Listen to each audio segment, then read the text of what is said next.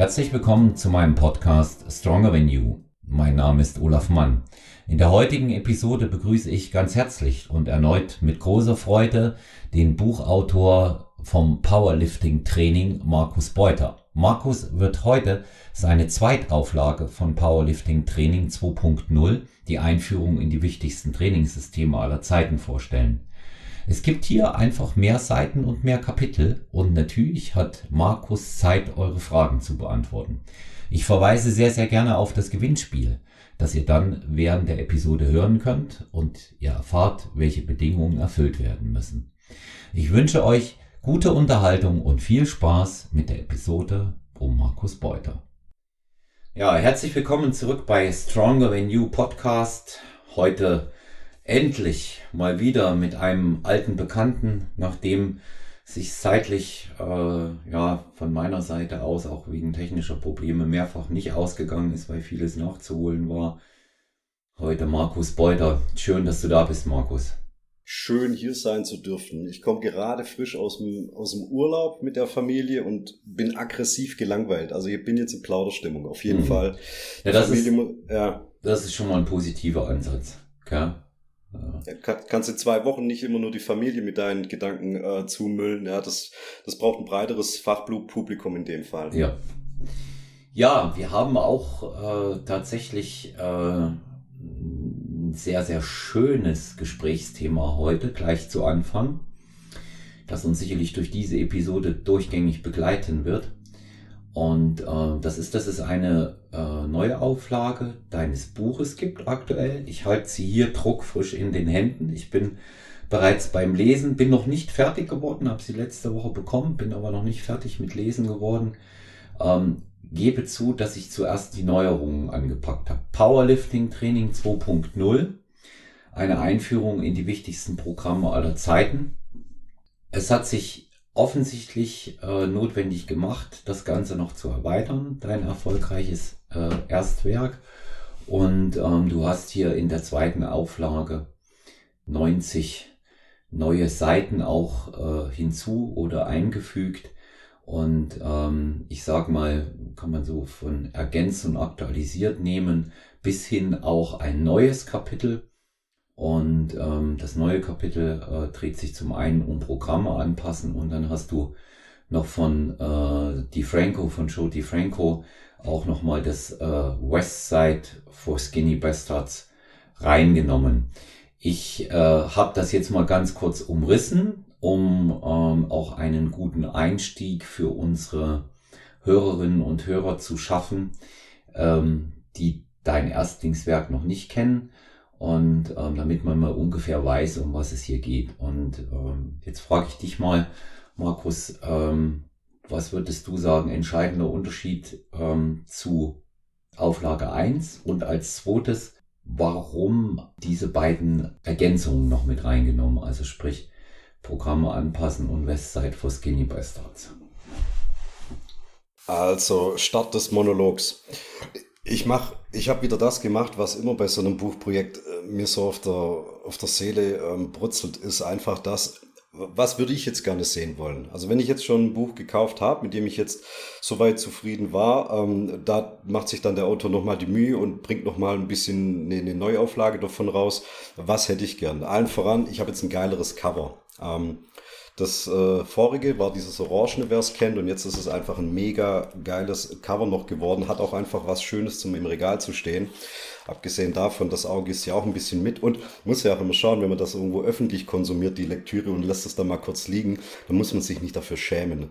Weil oftmals ist auf dieser Kraftsportliteratur immer irgend so ein halbnackter Affe drauf oder irgendwas, was immer nach außen so ein bisschen prollig und peinlich aussieht. Davor hüte ich mich, habe ich nicht gemacht. Und du hast vorher schon gesagt, ja, du, du stöberst jetzt gerade drin rum. Der Service war unter anderem, ich habe im Inhaltsverzeichnis auch immer alles gekennzeichnet. Also alles, was neu drin ist, da ist ein, wow, kreativ natürlich, äh, ein Stempel dahinter mit neu und alles, was überarbeitet wurde, da steht Update dahinter.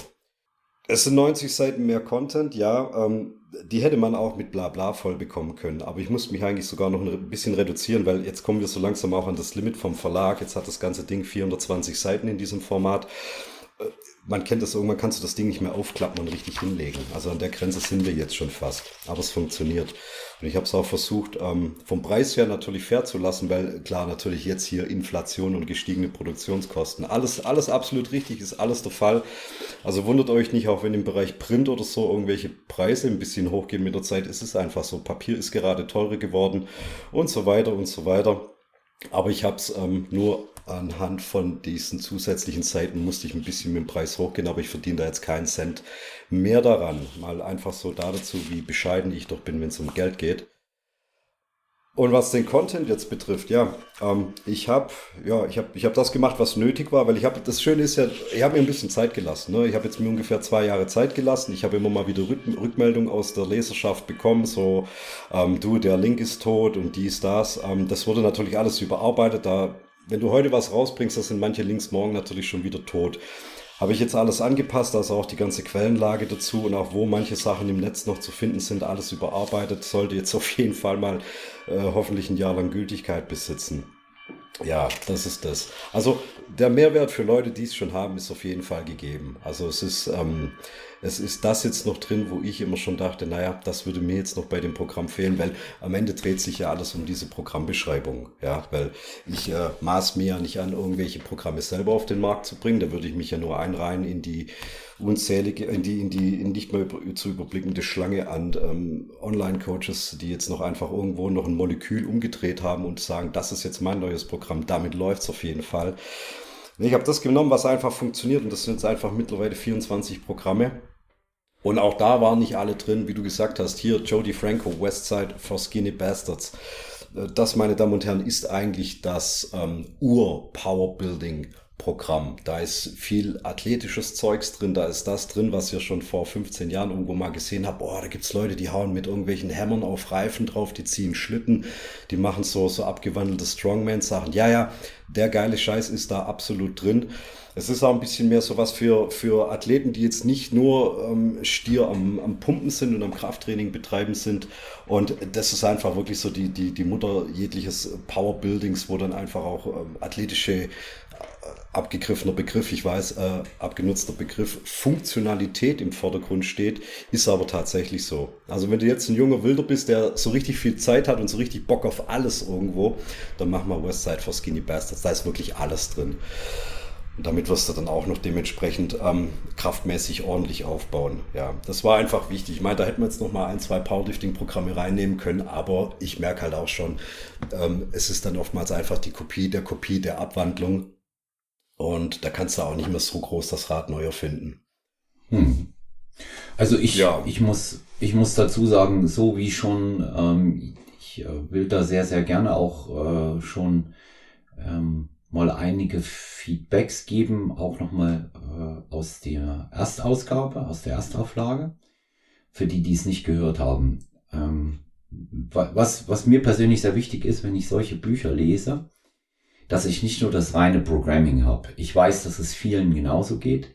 Du hast da auf äh, sehr angenehme, interessante und vor allen Dingen auch amüsante Weise die ähm, Initiatoren oder nennen wir sie auch Erfinder dieser jeweiligen Programme, wo das vielleicht nicht ganz so korrekt ist, die haben auch nichts neu erfunden, sondern nur umgesetzt, ähm, auch äh, sehr schön porträtiert, hast ein bisschen ähm, etwas darüber geschrieben, wie es angewendet wird, wie der Einsatz ist ähm, auch natürlich ähm, die, die Für und Wider.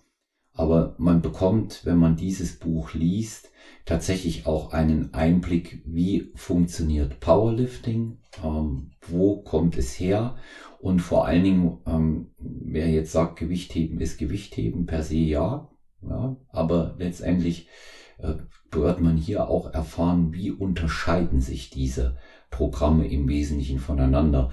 Und ähm, das ist ja am Ende des Tages da auch die Zielsetzung, oder? Ja, ist, ja, ja, ist, ist so. Also du, du hast bei Powerlifting-Programmen meistens auch immer so dieses Überblicksproblem. Das ist ähnlich wie im Bereich Bodybuilding. Du fängst irgendwo mal oben an bei so einem Entscheidungsbaum, kategorierst, okay, volumenbasiertes Bodybuilding, High-Intensity-basiertes Bodybuilding und so kannst du das dann ein bisschen ausdifferenzieren. Das kannst du beim Powerlifting auch machen. Da hast du Da hast du das, was ich als amerikanisierte Programme beschreibe. Das ist so der Klassiker. Du hast so deinen Bench Day, du hast deinen Squat Day, du hast deinen Deadlift Day. Da wird mit hoher Intensität und ähm, äh, niedriger Frequenz und niedrigerem Volumen gearbeitet. Dann hast du mehr so die osteuropäische Schule des Powerlifting. Da fallen auch die Varianten rein der deutschen Vertreter. Also das sind ja so Oldschool-Leute drin wie 3x3 von Korte. Dann natürlich hier unser äh, deutscher Star-Trainer und ähm, Trainerlegende Francesco Virsi. Ähm, wie er mit seinen Programmen arbeitet. Du hast, du hast äh, Simon Wetzel und Thomas Geider drin, die mit The Prep und jetzt hier im Nachfolger der Prep 2.0 auch wirklich ein hervorragendes Programm rausgebracht haben. Aber äh, ist, ist, ist halt einfach ein bisschen eine andere Schule. Also du musst einfach mal verstehen, wie bauen, wie bauen die, die Amerikaner ihre Sachen auf, wie baut Simmons seine Sachen auf, wie bauen die, die Europäer und Osteuropäer die Sachen auf. Da ist Boris Shako immer ein ganz guter Vertreter dabei. Und solche grundsätzlichen Ansätze mal einfach miteinander vergleichen zu können, dass du da mal merkst, aha, was gibt's und ah, wo sehe ich mich da? Weil da, da, du bist ja dann auch der, der irgendwann sagt, ja, ja, ich kann mehr mit dem arbeiten oder ich kann der mit dies, mehr mit jenem arbeiten. Schau es dir an. Es ist eine, sozusagen eine, eine editierte Programmbeschreibung. Ähm, ja, ich habe die Programme aufgeführt, ich habe sie nach ihrem Für und Wider gegeneinander abgewogen, ich habe sie in ihren Grundsätzen immer in so einer Synopse nebeneinander gelegt und miteinander verglichen. Spring auch mal hin und her und sagst, schau mal, das ist jetzt der Unterschied zu 531 von Wendler, das ist jetzt der Unterschied zu Westside, das ist jetzt der Unterschied zu Boris Shaco und so weiter. Hier ähm, uh, Squad Everyday und wie sie alle heißen, schaut's euch an und du, du wirst am Ende immer Klarheit haben. Du wirst nicht dir selbst überlassen sein. Aber was mir dann immer gefehlt hat, und das ist bei all diesen Programmen meistens so, du hast ganz wenig und deswegen, wie du vorher gesagt hast, diese, dieses neue Kapitel zum Schluss, das sich unterteilt in Warm-up, Nachbelastung und Organisation der Übungsreihenfolge. Ja, ich habe das Programme anpassen genannt.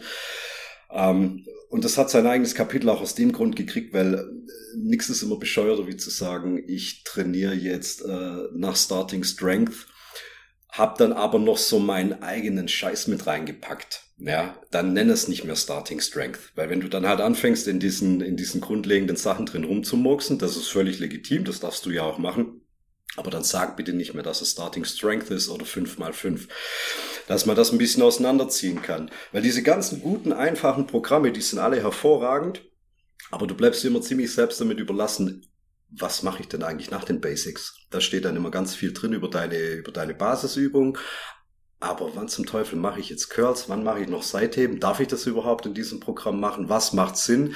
Ist dieses Programm vielleicht ein bisschen einseitig gestrickt, dass da ein bisschen Volumen für den Rücken fehlt, wenn du wahnsinnig viel Drückbewegungen machst, weil es eben einfach ums Bankdrücken in erster Linie geht? Wo fehlt etwas und wie bekomme ich das noch zielführend mit rein? Weil eine Stunde fünf mal fünf trainieren und dann noch eine Stunde irgendwie so einen random zusammengebastelten Bodybuilding-Stuff äh, trainieren, das kannst du machen und es wird wahrscheinlich auch funktionieren, aber du möchtest sehr effizient arbeiten. Du möchtest nicht mehr Zeit im Gym verbringen, wie nötig ist. Wenn ich mir jetzt das Wetter hier gerade so anschaue, dann stelle ich es mir auch wirklich immer noch äh, sehr anstrengend vor, zweieinhalb Stunden in einem verschwitzten, heißen Public Gym zu sein. Da bist du lieber vielleicht eine halbe Stunde dann länger im Freibad. Und deswegen, was machst du fürs Warm-up? Weil da geben sich die meisten Autoren auch immer ziemlich vage. Da kriegst du dann halt so Standardanweisungen wie irgendwelche Mobility Routines und so weiter. Ähm, auch gut. Ein schlechtes Warm-up ist immer noch besser als gar kein Warm-up. Also ich, ich bin auch nicht der, der propagiert, du beginnst mit dem Warm-up unter der Hantel.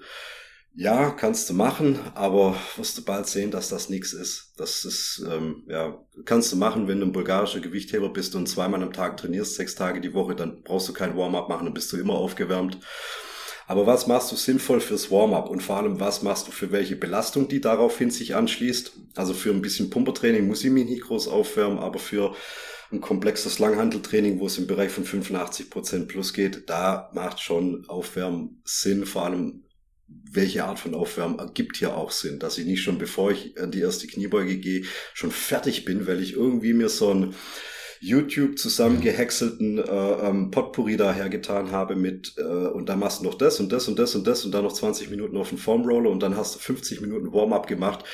Da habe ich schon gar keinen Bock mehr zu trainieren anschließend. Da bin ich dann auch schon durch.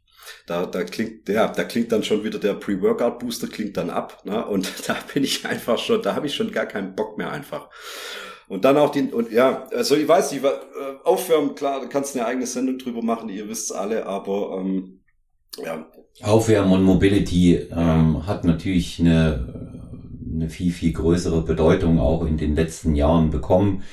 Ähm, ich finde es persönlich auch wichtig, weil jeder, der schon zu den älteren Trainierenden zählt und das ist dann ab 35 aufwärts, der hat mal äh, das eine oder andere größere oder eben auch äh, dann kleinere Zipperlein gehabt und wird ein Liedchen davon singen, wie wichtig äh, den Programme, äh, Mobilität und alles andere auch sind.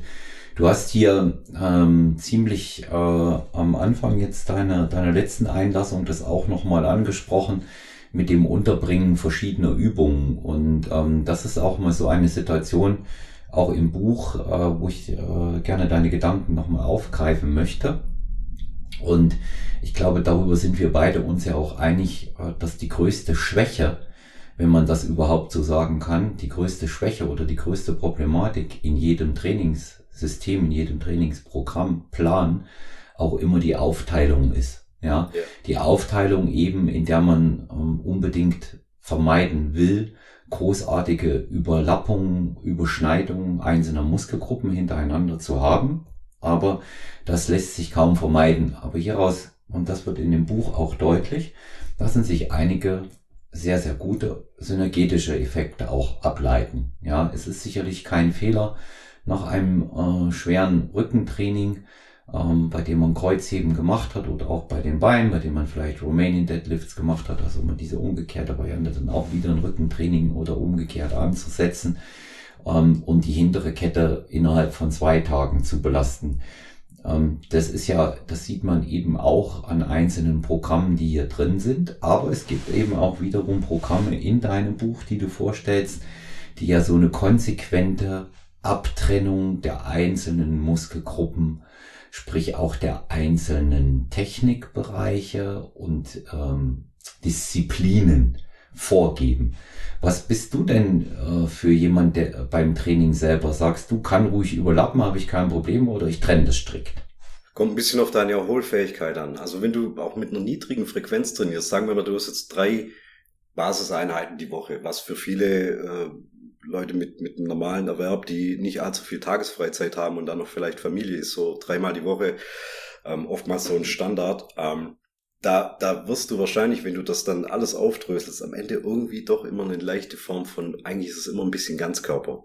Weil du kannst jetzt nicht bei dreimal die Woche zu sa sagen, ich mache Montag ist äh, Kniebeugetag mit anschließend Unterkörperassistenz, dann äh, zweiter Tag in der Woche ist Bankdrücken mit Oberkörperassistenz, dritter Tag. Also da hast du, da kriegst du zu wenig, da kriegst du zu wenig Frequenz einfach rein. Also dieses Überlappen ist hier gar nicht so der Punkt, weil man muss ja immer noch sehen, wir bewegen uns jetzt hier nicht im reinen, im reinen Bodybuilding. Ja, Bodybuilding ist Reizen, regenerieren, aufbauen. Und hier musst du immer so ein bisschen den, auf der, auf der Klinge reiten zwischen, was, was genügt meinem Körper als Reiz, wovon kann er sich wiederholen und am Ende steht eine Kraftsteigerung ja im Vordergrund. Und die unterliegt dann immer noch mal so ein bisschen anderen Gesetzmäßigkeiten wie der Muskelwachstum. Einfach mal jetzt nur schwarz-weiß betrachtet. Aber so Überlappungen sind völlig in Ordnung. Also das funktioniert in der Regel auch. Natürlich schaltet doch ein bisschen natürlich dein Verstand ein. Also am Tag vor deiner schwersten Bankdrückeinheit, den Tag davor, ein hartes Trizeps-Assistenztraining gemacht zu haben. Mit einer ganz großen, mit einem großen Range of Motion, mit, mit, mit richtig harten Extensions, ne, wo dir der Trizeps glüht und auch am nächsten Tag noch Muskelkater da sein wird. Ja, wie gut werden wahrscheinlich deine Dreier- oder Fünfer Wiederholungen sein auf der Bank, die du dann da ablieferst. Same, same natürlich auch für die Beine. Also meistens ist immer wichtig zu gucken, was machst du am Tag davor und zerstör da natürlich äh, keinen Muskel, der am nächsten Tag im Verbund abliefern muss. Ja, das ist einfach so, so, so eine Grundregel. Aber trotzdem willst du ja wissen, was mache ich jetzt, wenn ich mit meinen Sätzen fertig bin? Jetzt habe ich fünf mal fünf äh, Kniebeugen gemacht, schön und gut. Ja, was mache ich jetzt anschließend noch? Was, was ist das hier mit diesen Back-Off-Sätzen? Was ist das mit diesen After-Sets? Und so habe ich halt verschiedene Varianten beschrieben. Da geht es über die Joker-Sets, Back-Off-Sets. Dann hast du auch noch ein bisschen Intensitätstechniken drin. Da geht es dann auch mal um Myo-Raps. Was sind, was sind Isometrics? Wie kann man noch ein dynamisches Training noch nach den Hauptsätzen mit einbauen? Was gibt's da einfach für sinnvolle Möglichkeiten? Ja, ich habe das selber auch jahrelang nicht ganz verstanden. Ich habe ich hab, ich hab in niedrigen Wiederholungsbereichen mit hohen Intensitäten trainiert und war hinterher immer zerrissen. Ähm, ja, wenn ich jetzt dann aber noch für, die, für den Beinbizeps im Bereich von 10, 15 Wiederholungen arbeite, aber bei einer Kniebeuge arbeite ich mit drei bis fünf Wiederholungen, ja, ähm, blockt sich das gegenseitig aus. Ich will doch eigentlich an Kraft zunehmen, aber jetzt den Beinbizeps mit schweren Dreier- und Fünfer zu trainieren, das zerschießt mir dann auch ähm, komplett mein Nervensystem und den Muskel auch. Also wie, wie, wie führe ich das zusammen? Wie kriege ich Ausgleich, ausgleichende Bewegungen mit Hypertrophieansatz zu diesen Kraftübungen? Wie bekomme ich das irgendwie alles einigermaßen unter einen Hut?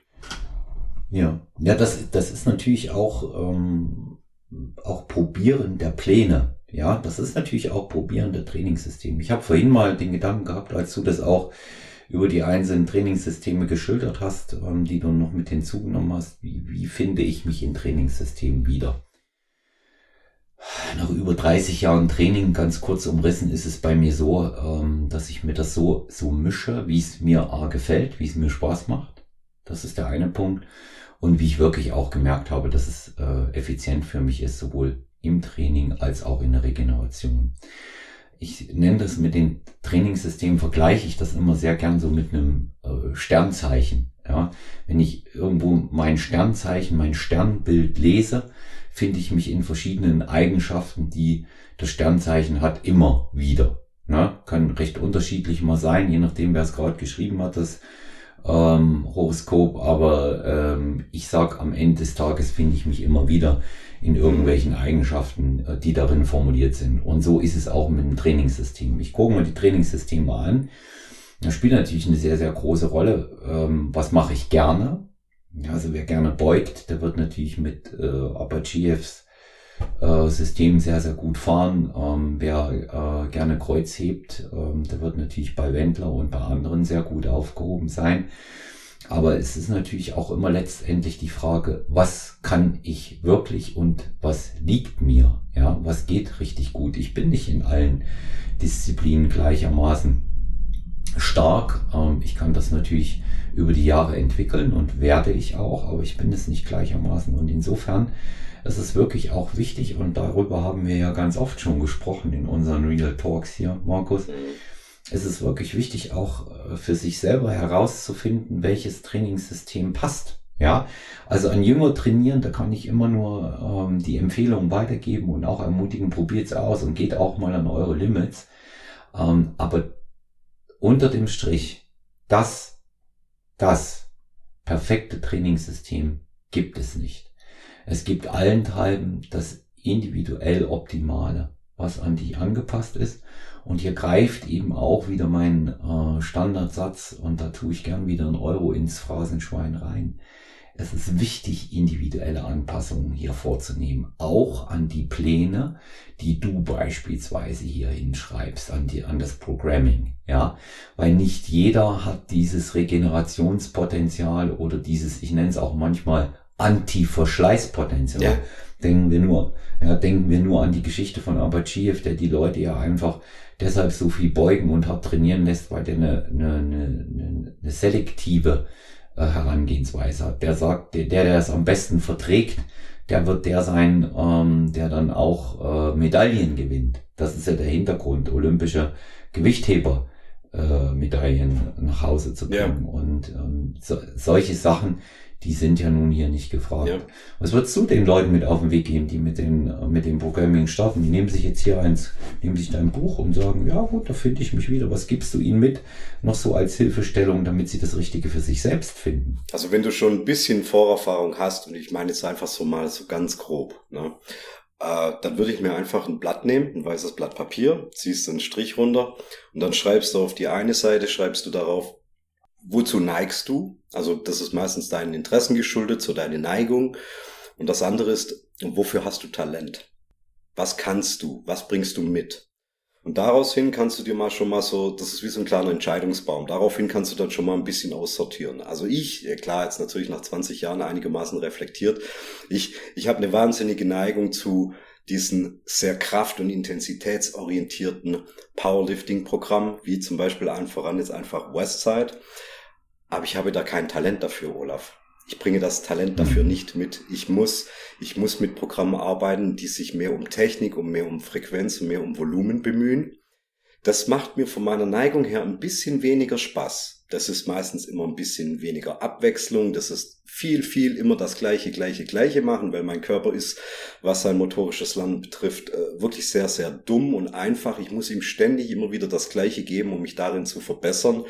Ich kann nicht wie in anderen Programmen nur einmal die Woche schwer beugen und daraufhin eine gute Technik und einen Groove entwickeln. Das funktioniert bei mir nicht. Aber ich würde es gern machen. Weil so komme ich aus dem Bodybuilding. Ich habe das, was mich im Bodybuilding interessiert hat, war meistens immer High-Intensity-Training.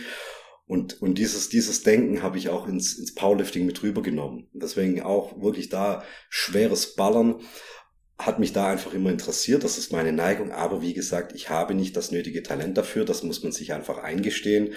Folglich finde ich Programme, die dementsprechend, was ich mitbringe, was mein Talent betrifft, finde ich solche Programme ein bisschen weniger geil. Aber, und jetzt kommt halt diese Sache mit, ähm, wie kannst du dein Programm noch anpassen?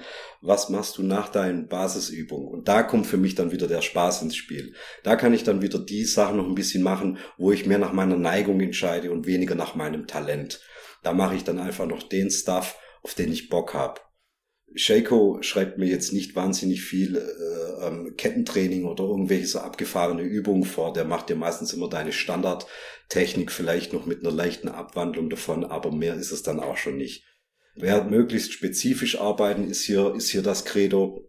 Aber wenn ich das durch habe, dann kann ich noch so ein bisschen das Fun-Zeug machen. Da kann ich auch mal irgendwelche exotischen Übungen wieder reinnehmen. Natürlich, ich zerstöre mich nicht damit. Ich mache da jetzt keine schweren Dreierwiederholungen damit, aber ich kann da Achter, Zehner oder Zwölfer machen. Profitiere ich auch davon. Ich kann lustige Bodybuilding-Sachen reinmachen, die mir immer noch Spaß machen. Also ich kann, ich kann Powerlifting-Programme fahren, die für mich funktionieren. Aber hey, warum nicht noch zweimal die Woche Seitheben machen für Transformers-Schultern? Warum nicht? Geht schon. Mach's halt clever. Ne, wie ich vorher gesagt habe, zerstör dir jetzt nicht noch deinen Trizeps mit äh, äh, Überkopf-Extensions am Seil mit sechs, wieder, mit sechs Sätzen und 15 brennenden Wiederholungen, wenn du am nächsten Tag ein Bankdrückmaximum abliefern willst. Das natürlich nicht. Aber so kriegst du dann halt so eine Mischung hin und das, was du vorher gesagt hast, das perfekte Programm gibt's nicht. Nein, das gibt's natürlich nicht. Aber das perfekte Programm ist das Programm, zu dem du dich committest, bei dem du dabei bleibst und auf das du Bock hast, wo ich dann daran denke, wow, geil, morgen darf ich das schon wieder machen und nicht, ach, Mist, muss ich wieder das, das, das. Ja, weil ganz ehrlich, wie lange willst du das durchhalten? Disziplin ist schön, ist wichtig, die Dinge dann zu tun, auf die man nicht immer Bock hat, aber am Ende hält dich ja die Motivation und der Spaß dabei, weil 99 Prozent der Leute hier in dem Ganzen verdienen da kein Geld. Und warum, warum sich dann irgendwie mit irgendwas ähm, martern, was einen eigentlich innerlich zerreißt? Weil ich, ich habe da mittlerweile halt auch einfach keinen Bock mehr drauf. Ich möchte gute Laune in meinem Leben haben. Ich möchte gute Laune haben, wenn ich ins Training gehe. Muss natürlich auch die Dinge machen, die förderlich sind, wenn ich ein gewisses Ziel habe, um auf dieses Ziel zuzusteuern. Ja, natürlich, ich kann nicht immer nach dem Bauchgefühl und nach Lust und Laune trainieren, das funktioniert nicht. Also wenn ich immer nur die Sachen in meinem Leben machen würde, auf die ich Bock habe, dann hätte ich es zu nichts gebracht und so geht es wahrscheinlich den meisten aber such dir dann halt einfach noch so ein paar Dinge, die man zu dem Programm dazu nehmen kann, ohne dieses Programm zu pervertieren. Und das bietet dir jetzt einfach mein Buch an. Du kriegst da einfach noch einen riesen Werkzeugkasten dazu, um dir deine Programme für dich geil zu machen, ohne dass du das eigentliche Basisprogramm korrumpierst. Aber vielleicht hast du dann halt einfach ein bisschen mehr Bock, morgen nochmal in dein Training zu gehen. Oder du siehst dann am Ende von deinen Basisübungen dann einfach noch Licht am Ende vom Tunnel, weil du weißt, ja, und jetzt noch so eine kleine Form der Belohnung sind noch ein paar coole Übungen für meinen Trapez und meine hintere Schulter oder noch für den Rumpf oder für mir egal was. Auch Wadentraining noch von mir aus, wer da einen Fetisch drauf hat. Kann man alles reinnehmen. Nur weil du dich Powerlifter oder, oder, oder Krafttrainingsorientiert schimpfst, hey, wenn du Bock auf Wadentraining hast, es gibt kein Programm, das dir Wadentraining verbietet oder was auch immer. Ich sehe ich seh das, ich sehe das genauso. Also zuallererst ja. muss es Spaß machen. Ja. Klar wird immer dann wieder ähm, dieser äh, Disziplinfaktor angeführt. Ich bin sicherlich eher auch einer dafür, der, äh, davon, der das macht. Ähm, aber für mich äh, persönlich spiegelt sich Disziplin eigentlich eher darin wieder, dass ich das regelmäßig tue. Und vor allen Dingen äh, hängt das in erster Linie mit der Ernährung zusammen. Training soll Spaß machen. Und ähm, ich, ich sehe das auch immer wieder. Es gibt so ein paar Typen, die ich im Studio aus einer Mischung von Respekt vor dem, was sie da leisten und natürlich auch Unverständnis, ähm, wie, sie, wie sie sich dabei verschleißen, beobachte. Und ähm, der haben einen da, der ist so völlig verrückt, äh, wirklich auch äh, in einer guten physischen Verfassung, noch jung. Und äh, der macht halt gern Klippzüge mit Zusatzgewicht, einarmig und was es nicht noch alles gibt. Ähm, hat da schon jetzt auch ein paar Mal zugegeben, Schulterprobleme zu haben. Die Beine trainiert er ja mehr recht als schlecht, weil er ist ein begeisterter Skateboardfahrer und da sagt er, da trainiert er die ja schon genug, weil das immer so brennt.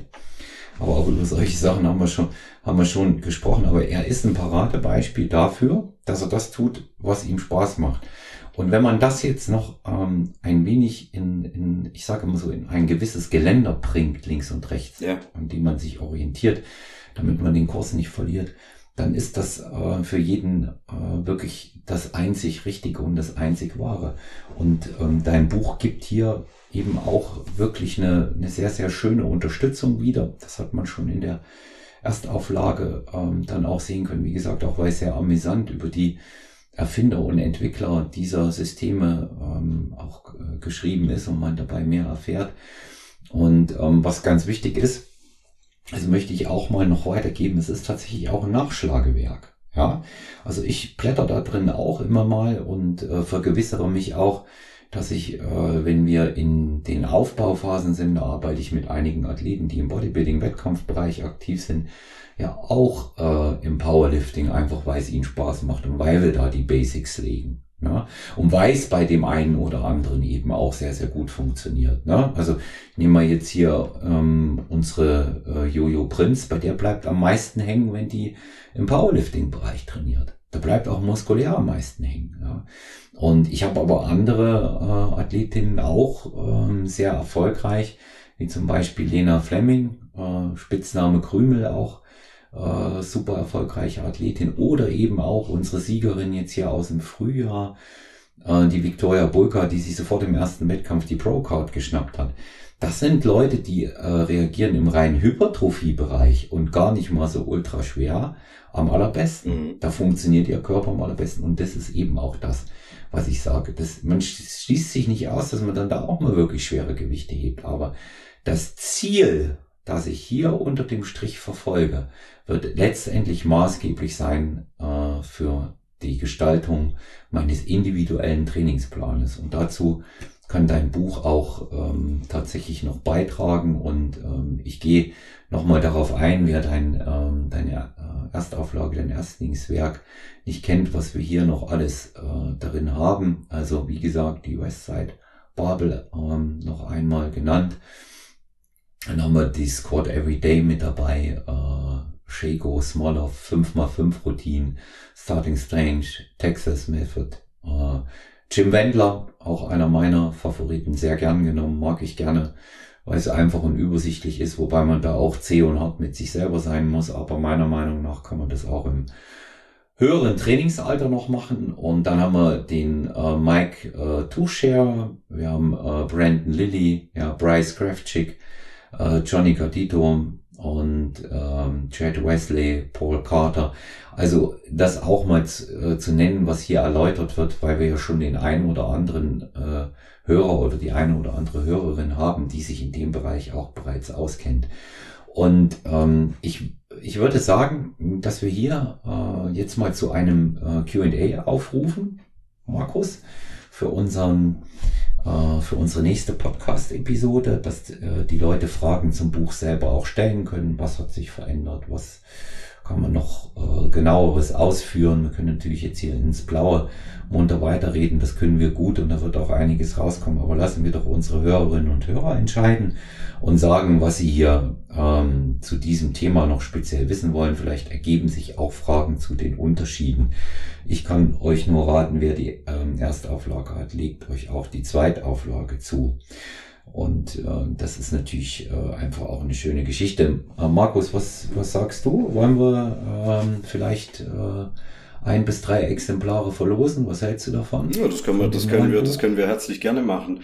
Für diejenigen, die ja. jetzt vielleicht die erste Auflage schon haben oder sich jetzt bei der Neuauflage jetzt nicht ganz sicher sind, ich habe das bei Amazon ganz gut geregelt. Da gibt's ja immer dann dieses Feature Blick ins Buch. Also wenn es eine Printversion davon gibt. Ähm, und da kannst du die ersten, also da kannst du das Inhaltsverzeichnis ist komplett einsehbar. Da ist nichts ähm, Da ist nichts äh, ähm, gefiltert, also du hast das komplette Inhaltsverzeichnis, kannst du bei Amazon einsehen und dann siehst du ja dann vielleicht, auch wenn du das erste Buch schon hast, ähm, siehst du sofort die Unterschiede, du siehst den kompletten Überblick, aha, was hat denn der Markus da jetzt noch Neues mit reingebracht, weil ich habe wirklich ein sehr ausdifferenziertes Inhaltsverzeichnis, das nicht nur so ein, zwei Oberpunkten betrifft, sondern da ist im Prinzip jedes kleine Unterkapitel gelistet Folglich ist es halt auch ein fünfseitiges Inhaltsverzeichnis geworden, aber da hat man dann einfach mal auf einen Blick etwas, ähm, mit dem man was auch anfangen kann. Hm. Dann ähm, würde ich sagen, setzen wir mal so ein kleines Gewinnspiel an. Ich habe auch ähm, eine Frage parat, weil wer am Anfang zugehört hat, ähm, der wird das auch äh, sofort wissen. Wenn nicht, muss er nochmal zurückgehen. Ähm, der Markus hat hier um äh, ein neues Kapitel erweitert und zwar ähm, ist es ein Trainingsprogramm von Joe DiFranco und bitte sagt uns, wie dieses Programm heißt. Am Anfang haben wir es gleich gesagt, ich habe das gleich formuliert. Joe DiFranco, wie heißt sein Trainingsprogramm? Ähm, gemeinsam mit Markus äh, verlose ich äh, ein drei Exemplare, ja, ja, oder? Ja, ja, die ersten da, drei, die sie ja, unter Ausschuss des Rechts, genau, genau, genau, unter Ausschuss des Rechtsweges ähm, ziehen wir drei Gewinner, die einsenden drei Exemplare, Powerlifting Training 2.0, Markus Beuter, ja, neuestes Exemplar und dazu gibt's noch eine Dose Fire Up von HBN von mir. Ja, ja Mensch, da geht ja nichts mehr schief, ja. Nee, da kann nichts mehr schief nee. gehen. Da habt ihr auch, wenn ihr die Trainingssysteme äh, dann umsetzt, auch den richtigen Fokus. Also noch einmal unser Gewinnspiel. Drei Exemplare werden unter Ausschuss des Rechtsweges verlost. Wie heißt das Programm von Joe DiFranco, um das Markus hier auch ein Kapitel seine Auflage erweitert hat? Es gibt jeweils äh, ein Exemplar, also insgesamt drei und dazu eine Dose Fire Up von HBN Human Based Nutritions zu gewinnen. Liked äh, unsere ähm, Episode und ähm, markiert drei Leute, die das Gewinnspiel ebenfalls interessieren könnte. Ich lobe das dann nochmal exakt auf meinem Feed bei Instagram aus und per personal-trainer.gmx.eu sendet mir die Lösung zu der Frage zu. Es gibt also drei Exemplare und jeweils eine Dose Feierab von Human Based Nutrition dazu zu gewinnen. Wie heißt das Programm von Joe DiFranco, liked die Episode, fügt äh, drei Personen ein, die sich dafür auch begeistern und beantwortet über personal-trainer.gmx.eu die Frage. Also jetzt haben wir es ganz sicher gemacht, dass es nicht verwechselt werden kann. Und ähm, wir können dann ganz gespannt sein, was auch zum QA-Anfragen kommen. Her damit, ihr wisst, wo ihr das platzieren könnt. Markus Beuter bei Instagram oder olafmann.sty für Stronger Than You, personal-trainer.gmx.eu die E-Mail-Adresse und natürlich sehr, sehr gerne über WhatsApp 01737739230 freuen wir uns auf eure Fragen und in der nächsten oder übernächsten Folge mit dem Markus machen wir den Q&A. Wir laufen ja jetzt auch auf 200 zu und äh, 200 Episoden Than You, nächste Benchmark, die wir reißen. Ja. Ja, mega. Ja, ja. Na schauen wir mal, vielleicht bringen wir wieder eine Jubiläumsfolge mit uns, sind wir ja gut gefahren. Ja, ja Markus, äh, ich bin im Hinblick darauf, äh, dass wir bald wieder miteinander äh, sprechen werden, auch äh, einiges gefragt worden. Wir kommen wieder zu einem Dauerthema, weil es auch gerade aktuell ist und ich greife es auf, ähm, wobei es hier ähm, tatsächlich an, was die Fragen anging, weniger ums Moralisieren auch wirklich ging, weil man sich das Herzen genommen hat, was wir zuletzt äh, zum Thema ähm, der, der Tod äh, eines Bodybuilders ähm, gesagt hatten. Und ähm, jetzt ist ja ein deutscher, sehr bekannter Profi-Bodybuilder mit 37 äh, verstorben, Paul Polocek, auch eine traurige Geschichte, leider äh, einem äh, sehr akuten Herz Leiden wohl erlegen, so was man bisher hört. Nicht schön, ne? Also erstmal auch hier von unserer Seite, glaube ich, darf ich in deinem Namen sprechen, Beileid an die Familie, aber auch thematisch nicht hier wieder wie bei Cedric McMillan, was macht der äh, Gebrauch unerlaubter Substanzen hier aus? Es ist einfach eine Tragödie, nicht wahr? wenn sowas passiert, ja, so jung. Ja, war das jetzt ein Hinweis oder war das jetzt in Verbindung mit einer Frage? Weil mhm. wurde ja, ja, Das war jetzt in, das war jetzt tatsächlich in Verbindung äh, mit der Frage, ähm, du, wie, wie, wie, wie denkst du darüber? Ist äh, traurige Geschichte, oder? Dass es eben jetzt auch wieder jemanden so jung erwischt hat. Ja, das zwei Jahre jünger als ich mit 37. Ähm, kann ich mich, kann ich mich reindenken, was das dann mit dem Umfeld macht. Aber wie gesagt, wir haben da ja schon mal breit drüber geredet. Ich habe da meine Meinung mhm. dazu. Mhm. Ähm, es soll dann auch nicht pietätlos sein, aber ja, if you if you can't stand the heat, leave the kitchen. Ne? Also mhm. ähm, ne, wir, also ich glaube, ich glaube, die größte, die größte Welle ähm, würde da mal losgehen, wenn jetzt irgendwelche Naturalathleten mal der Reihe nach umfallen würden und tot äh, aufwachen am nächsten Morgen. Das, das würde mal äh, eine Welle lostreten. Ähm, weil ich meine einfach bei ungetesteten Leuten in der, in der Steroidverwenderfraktion, ja, über was soll man reden? Was, was soll man da noch dazu sagen? Keiner kennt den Stack, keiner, den er gefahren hat, keiner kennt seine, seine Prädisposition dazu, was ist seine Organleistung, was ist da vielleicht von vornherein einfach schon ein bisschen, da hat so jemand schon immer ein bisschen Schwierigkeiten mit, mit Leber, mit Nieren, mit, äh, weißt du, Geier, ne? was hängt da sonst noch mit drin? Wir wissen es nicht. Das ist eine riesige Blackbox. Und es ist auch teilweise immer ein bisschen äh, geschmacklos und auch wirklich harte Bro-Science darüber jetzt äh, zu urteilen oder das zu analysieren. Also das können dann im privaten Umfeld dieser Menschen, die Trainer machen und die, die ihn betreut und gekannt haben, äh, können da vielleicht versuchen, noch eine Lehre draus zu ziehen, vielleicht für alles, was da noch kommt. Aber wir hier drumherum, die Blackbox ist einfach viel zu groß.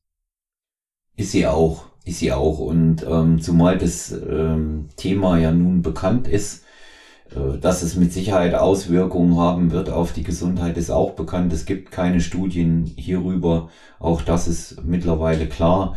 Ähm, ich denke mal, dass es schon so ist. Ich habe einen ganz interessanten Artikel bei Team Andro darüber gelesen und der trifft es, glaube ich, im Kern. Ähm, man kann äh, mit Sicherheit nichts über die ähm, Nebenwirkungen konkret de, de, der mittel- und langfristigen Nebenwirkungen der Medikamente sagen, die zur Unterstützung eingenommen werden.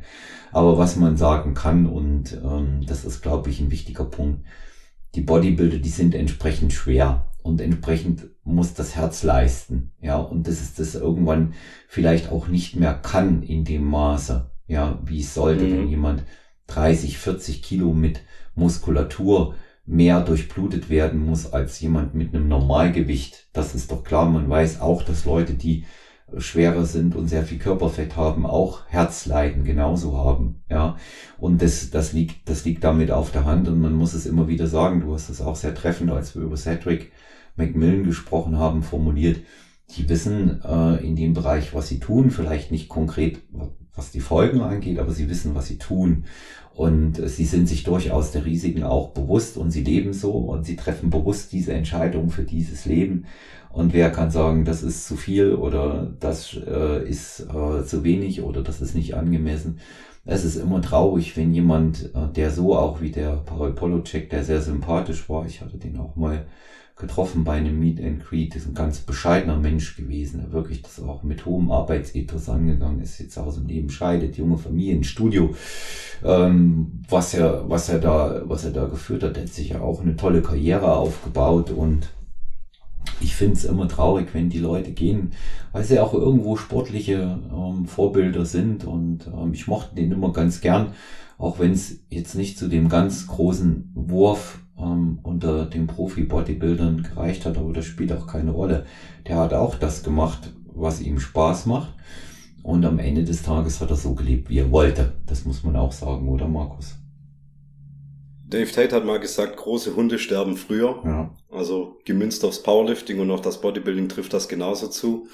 Na, wenn du einfach 1,75 Meter groß bist und einfach in einem, in einem dreistelligen Körpergewichtsbereich unterwegs bist, ja man, ja, wenn du da einfach 115, 120, 125 Kilo wiegst, Off-Season oder so, das ist einfach verdammt viel Gewicht. Und ich meine, eine verwegene These könnte ich vielleicht mal aufstellen, wenn man jetzt sagen würde, also ich höre das ja auch immer dann aus der Bodybuilder-Riege von früher, dass die heutigen Bodybuilding-Athleten nicht mehr so konditioniert sind, wie sagen wir mal Ende der 90er und Anfang der Nullerjahre, jetzt mal vom Medikamentenkonsum mal außen vor, dass da nicht mehr so viel Cardio gemacht wird wie damals. Also ich rede jetzt noch von der Zeit, wo Kevin Lerone auf der Bühne stand, Chris Cormier, Markus Rühl und so weiter.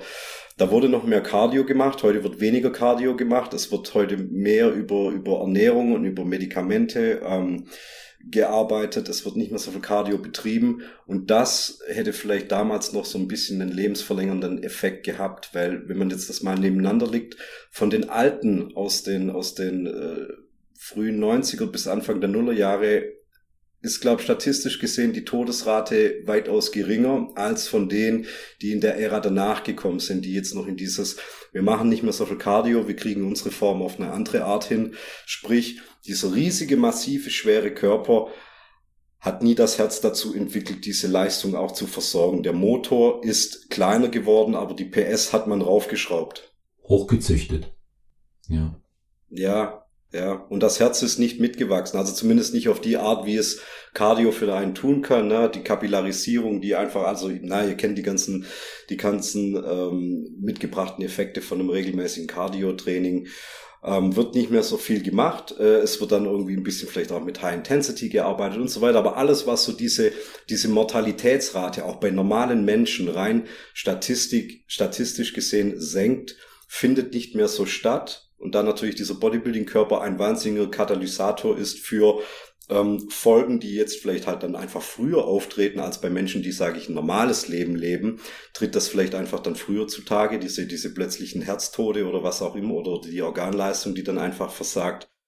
Ähm, wenn man mehr von einer Sache gemacht hat und noch weniger von einer anderen, die ja per se gut war. Weil das Cardio-Training war ja dann vielleicht dann im, im Anbetracht des ganzen Wahnsinns noch die eine gute Sache, die noch ein bisschen für Nivellierung, Ausgleich gesorgt hat. Die ist dann vielleicht nicht mehr so dominant.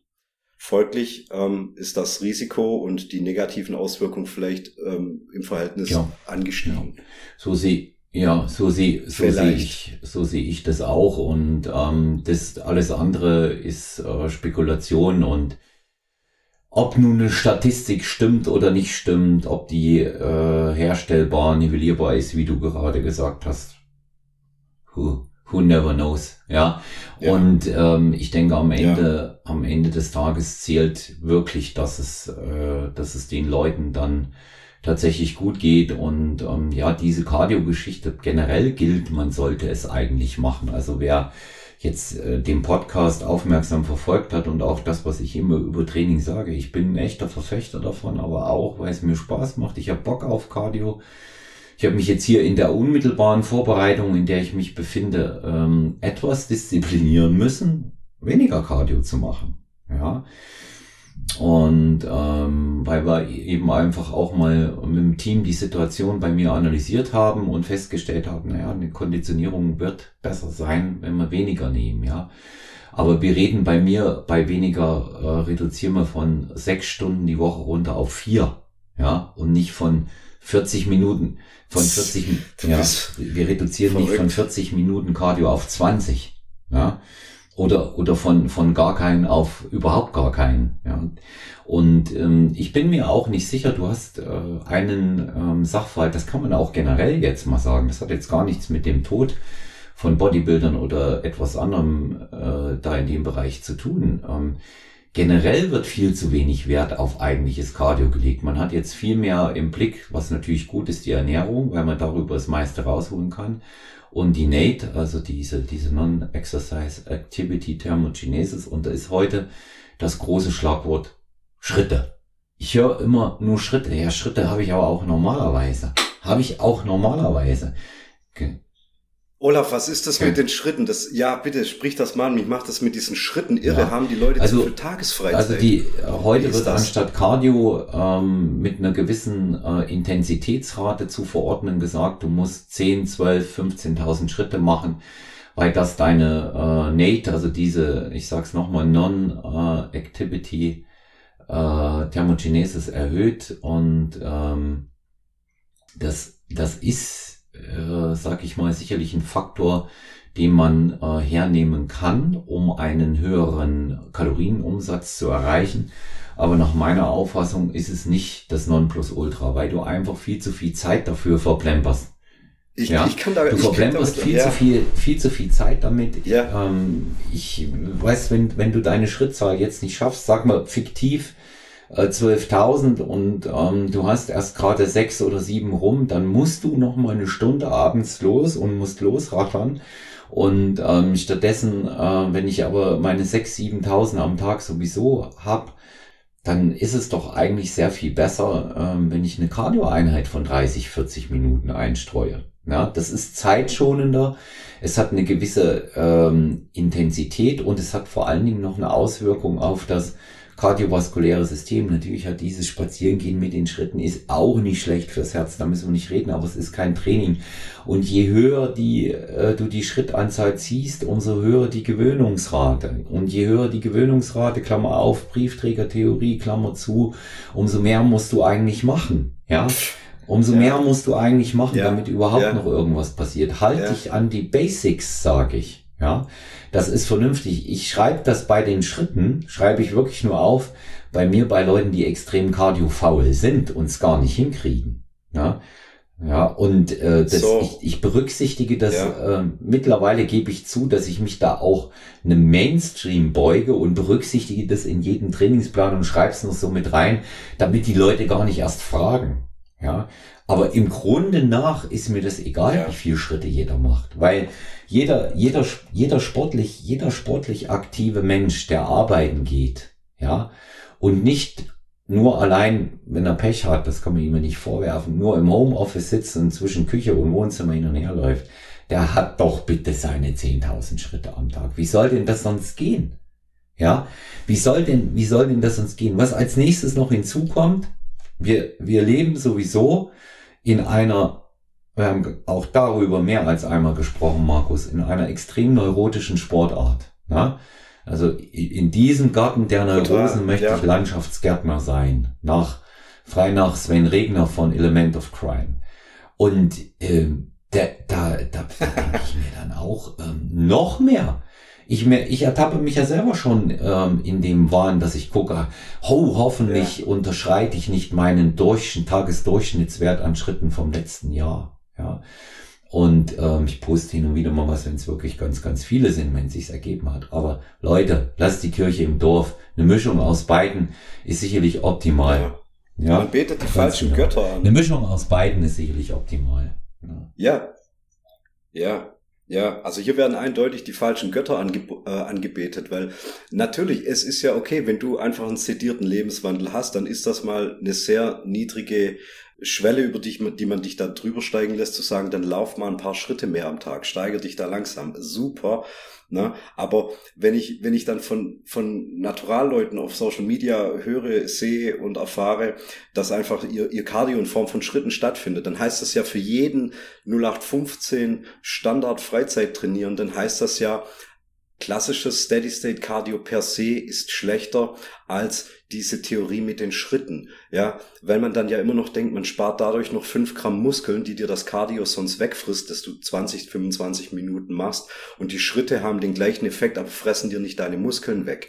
Ja, mein Gott, also erstens mal frisst dir das auch nicht deine Muskulatur, nicht frisst dir das auch nicht deine Muskulatur weg. Schleich es einfach sauber ein, gewöhn dich dran, ähm, trenne es von deinem Krafttraining. Also wenn du schon Schwierigkeiten hast mit dem Aufbau, dann musst du ja natürlich nicht nach 70 Minuten schwerem Krafttraining noch eine Stunde auf den Crosser gehen. Aber das sollte dir eigentlich dein ähm, normaler Menschenverstand suggerieren und nicht irgendwelche Leute auf Social Media dir da eine andere Lehre beibringen wollen. Also es, es, ist, ein, es ist einfach ein Trugschluss. Ja? ja, oder der Trainer sagt's dir. Ja, das hat, das mit den Schritten hat angefangen äh, im Jahre 2016, 17 so in dem Übergang. Da war das auf einmal äh, der, das das große Ding. Also die Nate, die kannte man schon vorher, die Non-Exercise Activity Thermogenesis, ich erwähne das immer mal wieder, die kannte man schon vorher, weil da geht es eigentlich um den Umsatz, um den Kalorienumsatz und den Energieumsatz, der Verbrauch mit anderen Worten. Und da bleibe ich dabei, das wird auf schlimmer und ewig die große Unbekannte sein. Der Verbrauch bleibt bei jedem Menschen die große Unbekannte. Es kann unterschiedlicher nicht nochmal sein. Und dann ist jemand findigerweise auf die Idee gekommen, ähm, da mal zu gucken, wie man das erhöhen kann. Und natürlich kannst du das mit einer Schrittzahl am Tag, die du steigerst, erhöhen. Und jetzt hat man das Ganze ausgebaut und ich habe doch neulich diesen Bro-Science-Schwachsinn, anders kann ich es nicht nennen, gelesen, dass das das effektivste Cardio wäre. Ja, und jetzt müssen wir uns nochmal über e- effektiv und effizient unterhalten, ja, weil wenn ich halt einfach noch zwei Stunden ja. am Tag nichts zu tun habe und das dafür aufwende, so what, dann kannst du das machen. Aber jeder Mensch, der einen einigermaßen ähm, beschäftigten Alltag hat, der hat diese Zeit nicht. Und wenn er sie sich dann nimmt, dann muss ich mich fragen, wo nimmt er sie weg? Nimmt er sie bei der Familie weg? Nimmt er sie beim Partner weg? Nimmt er sie beruflich weg? Und so weiter. Ich glaube, das ist auch der Grund, warum so viele Leute Podcasts hören, weil sie zu viel durch die Gegend laufen und nebenher Podcasts hören können. Mhm. Ja, kann für uns nur gut sein. Ja, kann für uns nur gut sein. Ich sehe das ja immer wieder. Sollen ja nur ähm, unseren Podcast hören. Ich Morning. Das andere kannst du ja vergessen, natürlich. Ja. Genau so ist es. Also jetzt machen sie ihren äh, Morgenwalk. Jetzt Mit Grounding davor, mein Freund. Barfuß auf die Wiese stehen. Vergesst das genau. Grounding genau. nicht, sonst stirbst du. Genau so ist es. Und ähm, ich finde, ich finde das, ich finde das gut. Also während ich jetzt ähm, dieser diese Geschichte beispielsweise in der Wettkampfvorbereitung oder generell morgens mit dem Hund lange spazieren zu gehen oder überhaupt einen Spaziergang zu machen, so raw, eine ganze Menge was, was ich davon halte. Ja, davon halte ich sehr viel, aber äh, bin ich der Meinung, das muss man nicht so exzessiv über den Tag verteilen. Aber es gibt noch andere Highlights. Es gibt noch andere Highlights. Das Beste, was ich gehört habe, ta ta ta, viele Schritte, das geht jetzt nicht bei Bikini-Athletinnen. Das geht nicht. Warum? Weil sie Plattfüße bekommen? Nein, weil wenn Bikini-Athletinnen zu viele Schritte machen, dann geht der Booty weg.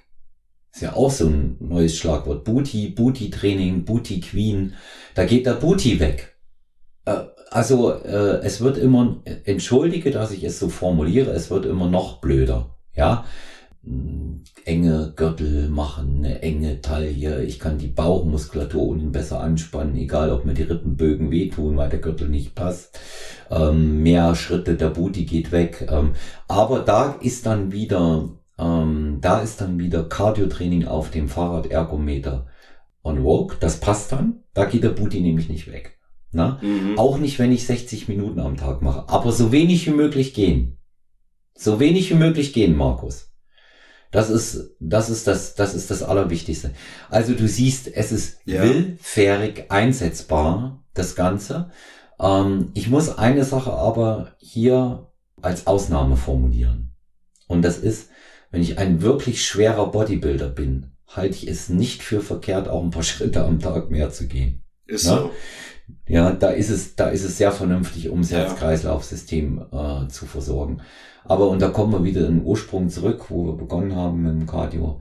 Generell ist das Problem, dass die Leute viel zu spät damit anfangen. Wenn ich aus dem Nichts damit beginne, wird es immer schwerer. Habe ich regelmäßig meine äh, Stoffwechselrate in dem Bereich oben wird auch mein Metabolismus funktionieren und wird darauf ja. reagieren und ja. äh, dann, dann funktioniert das auch. Alles, ja. alles, was zusätzlich ist, was Mittel zum Zweck sein soll, also was im Prinzip dein Primärziel unterstützen soll, aber nicht zum Selbstzweck werden soll, fang an, es langsam einzuschleichen. Wenn du Bock auf Laufen oder so hast, auf Joggen oder auf Intervallsprints im Freien oder Hillsprints oder so, wenn du darauf Bock hast, dann mach halt bitte nicht von heute auf morgen zu viel davon. Fange langsam damit an und dann gibt's da keine Grenzen. Wenn du fürs Conditioning Bock auf Kettlebell-Sachen hast, dann mach Kettlebell-Sachen, aber starte da auch nicht gleich mit einem 30-minütigen Komplex, wo du danach tot bist.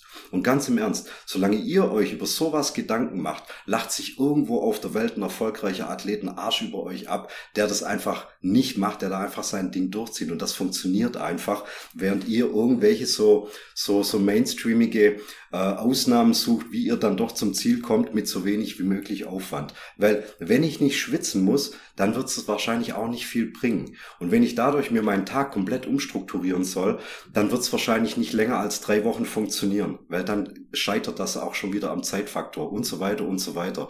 Also schaut euch eure Arbeitswoche an, schaut, was ihr Zeit habt, schaut, worauf ihr Bock habt und dann bringt es sukzessiv mit ein. Das eine ist nicht unbedingt schlechter oder besser als das andere, aber seh es halt mal im Gesamtkontext. Was macht für dich Sinn? Und wenn du sagst, schwerer Bodybuilder, ja, ein schwerer Bodybuilder, der einfach Bock drauf hat zu joggen, dem würde ich jetzt vielleicht auch nicht Fersenjoggen auf Asphalt mit den alten Sambas von 1989 empfehlen. Das ist wahrscheinlich für seine passiven Strukturen nicht unbedingt das Beste. Aber der kann ja vielleicht was anderes finden.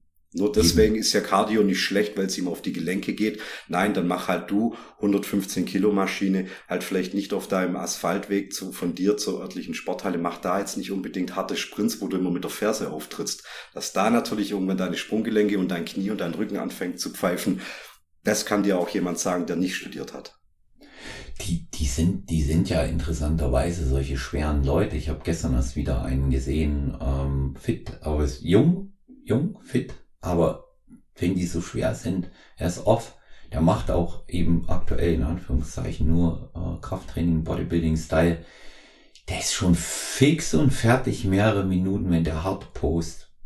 Ja, wenn der hart am Posing ist und ähm, deswegen sage ich auch, mach doch was, um äh, mehr Kondition zu haben. Es gibt genügend Beispiele für Leute, die da ähm, ein, ein gutes Mittel gefunden haben, einen guten Mittelweg und die durch äh, gezieltes Cardio einstreuen noch viel leistungsfähiger im Powerlifting, Bodybuilding-Bereich Ja, Man muss es sicherlich Arbeitskapazität geht nach oben, Erholung verbessert sich, die Satzpausen können auch mal bei genau. Ergänzungsübungen mal auf 30 Sekunden runtergefahren werden, dass dein Training nicht immer drei Stunden dauert. Das ist alles ein, ein wirklich guter Nebeneffekt davon. Sauerstoffsättigung. Ja. Ja, auch, auch ein ganz wichtiger Punkt, um gesund zu bleiben und ich meine, man, man muss es nicht äh, so extrem machen, auch wenn es mich fasziniert und ich ein absoluter äh, Fan von ihm bin, aber es ist halt freaky, so wie Hybridathlet. Ja, wie, wie Dr. Frank Holger Acker, der das also dieses extrem schwere Training kombiniert, da noch Bodybuilding draus macht und ähm, Marathons läuft. Aber er, ist, er zeigt einfach auch, wenn man es vernünftig plant und vernünftig rangeht an das Ganze, dass es auch tatsächlich funktioniert. Ich ja. würde mich schämen, Olaf, ich würde mich schämen, wenn ich ein durchtrainierter und vielleicht auch ein bisschen schwererer Athlet bin aufgrund von meiner Muskulatur. Ich würde mich schämen, wenn ich im Alltag bei allem gleich außer Puste geraten würde. Da würde ich mich schämen vor anderen Leuten. A, weil ich das Klischee vom kurzatmigen Bodybuilder oder Powerlifter bediene und zum anderen auch vor mir selber. Weil dann schaust du deine Tochter an, mit der du jetzt gerade irgendwie Quatsch machst oder der du irgendwie kurz hinterher rennst, weil ihr einfach irgendwie Spaß habt und du sofort am Pumpen bist und die schaut dich an, sieht diesen muskulösen Papa, der aber sofort einen ritzroten Kopf bekommt und anfängt zu pusten wie ein Maikäfer, weil er nicht mehr kann. Da würde ich mich schämen vor mir und vor anderen. Ja, ich, ich bin da, ich bin da bei dir und ähm, bei mir kommt das jetzt ähm, nicht mehr weil meine Kinder vielleicht noch äh, klein oder, oder so jung sind, sondern bei mir hat es was mit dem Beruf zu tun. Für mich ist es sehr, sehr wichtig, dass ich auch als äh, älterer Coach ähm, die fitte Ausstrahlung habe und da muss ich jetzt sagen, da verzichte ich auch äh, eher lieber auf ein massiges Aussehen und ähm, wirke eher äh, dann auch durchtrainierter, angemessen jetzt an, an meiner Alterserscheinung auch, muss ich dazu sagen. Und ähm, es ist immer besser, wenn die, wenn die Leute ähm, diese Wahrnehmung haben, fit und gesund als breit und krank. Ja, und ja. die Leute, die 20.000 Schritte am Tag laufen, wenn das ihr einziges Cardio ist, hey, dann weiß ich aber auch, dass die mit 95 Kilo auf meine Körpergröße, wenn sie mal drei Stockwerke hochlaufen müssen, zügig mit einer Aktentasche, dass die da oben auch außer Atem sind. Ja, ändert diese, nichts. Ja, das ändert nichts daran, weil du bist dann einfach ja. solche Pulsspitzen nicht gewohnt und bist dann da auch erstmal zehn Minuten nicht mehr ansprechbar. Auch wenn du ja. deine 20.000, 30.000 Schritte am Tag machst. Ja, also das ist, ist, ist, äh, ist eine viel zu verrückte Nummer. Ja. Zielgerade, Markus. Zielgerade. Ja, ja Schön wieder mit dir gesprochen zu haben. Vielen Dank. Ja. Ja, da ist noch um, einiges an Text da, da können wir die nächsten das, Wochen Das kann ich dir sagen. Abfeiern. Warten wir ja, mal ja. auf den, auf den Q&A zum Buch ab. Ja, Erinnere ja. noch mal an das Gewinnspiel in der Folge und an die, an die Frage, ähm, welches äh, Trainingssystem stellt Markus in der zweiten Auflage neu vor von Joe DiFranco.